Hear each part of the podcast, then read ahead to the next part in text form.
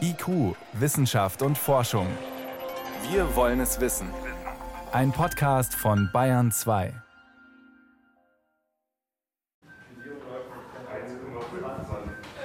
Die Station R3A im Münchner Klinikum rechts der Isar. Sie ist eine von zwei Intensivstationen, die das Uniklinikum für die Behandlung von Covid-19-Patienten freigemacht hat. Für sie stehen derzeit alle Möglichkeiten der intensivmedizinischen Behandlung bereit. Und seit Anfang April auch ein Medikament, das Infektiologe Christoph Spinner derzeit an ausgewählten Patienten testet. Wir nehmen im Moment an mehreren Arzneimittelzulassungsstudien teil, die Remdesivir bei Covid-19-Erkrankten untersuchen. Remdesivir ist ein RNA-Polymerasehemmer und der gilt deshalb als vielversprechendes Arzneimittel, weil im Labor bereits gezeigt werden konnte, dass Remdesivir die Vermehrung von Coronaviren wirksam verhindern kann. Remdesivir wird quasi als falscher Baustein in die Erbsubstanz des Virus, seine RNA, eingebaut. Das hemmt ein wichtiges Virusenzym, die RNA-Polymerase. Der US-amerikanische Pharmahersteller Gilead erforscht die Wirkung von Remdesivir gegen Coronaviren schon seit Jahren in seinen Laboren, sagt Carsten Kissel von Gilead Deutschland. Dabei wurde es eigentlich gegen Ebola-Viren entwickelt. Es ist schon sehr früh erkannt worden, dass Remdesivir gegen eine ganze Reihe von verschiedenen Virentypen wirksam ist. Und zwar gehören zu den Virentypen, gegen die Remdesivir im Labor wirkt, zum Beispiel das SARS-Coronavirus und das MERS-Coronavirus.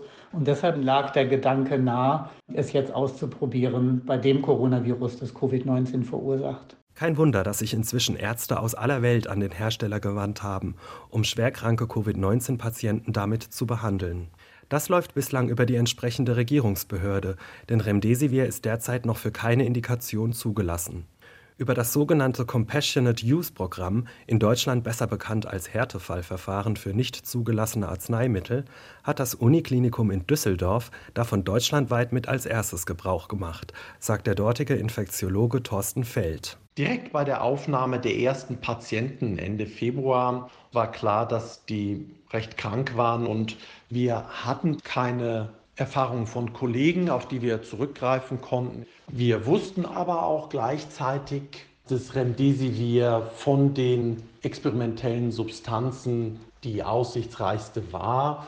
Und die Patienten, bei denen wir das angewandt haben, sind mittlerweile entlassen.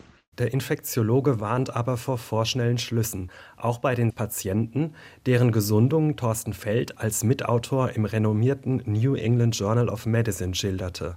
Der Artikel trug einmal mehr dazu bei, dass Remdesivir als Hoffnungskandidat für eine Corona-Therapie gilt. Der Zustand von 36 behandelten Patienten verbesserte sich. 25 konnten sogar entlassen werden, bis der Artikel an Karfreitag erschien. Das sind eben Erfahrungen, die wir zur Verfügung stellen wollten. Vor allem ist für diejenigen, die auch Patienten behandeln möchten, wichtig, wie ist die Sicherheit. Und natürlich ist es interessant, wie sind die klinischen Verläufe. Aber die Beschreibung von einzelnen Fällen und den Verläufen lassen leider keine Rückschlüsse auf die Wirksamkeit zu, weil wir nicht wissen, was wäre passiert, wenn wir diese Patienten eben nicht behandelt hätten. Für den Nachweis der Wirksamkeit brauchen wir wirklich Studien, die eine Kontrollgruppe haben, also Patienten, die eben nicht mit Remdesivir behandelt werden. Ebensolche Studien laufen derzeit aber, unter anderem von der Weltgesundheitsorganisation und Gilead selbst angestrengt. Für die sogenannte Simpel-Studie des Herstellers testen auch Thorsten Feld in Düsseldorf und Christoph Spinner in München Remdesivir gerade an Covid-19-Patienten. Und bei aller gebotenen Vorsicht ist Thorsten Feld bislang doch recht optimistisch. Die Daten, die wir haben, sind erfolgsversprechend. Sie lassen hoffen, dass sich die Wirksamkeit in den Studien nachweisen lässt. Aber die Ergebnisse müssen wir abwarten und dann entscheiden, für welche Patienten möchte man das empfehlen.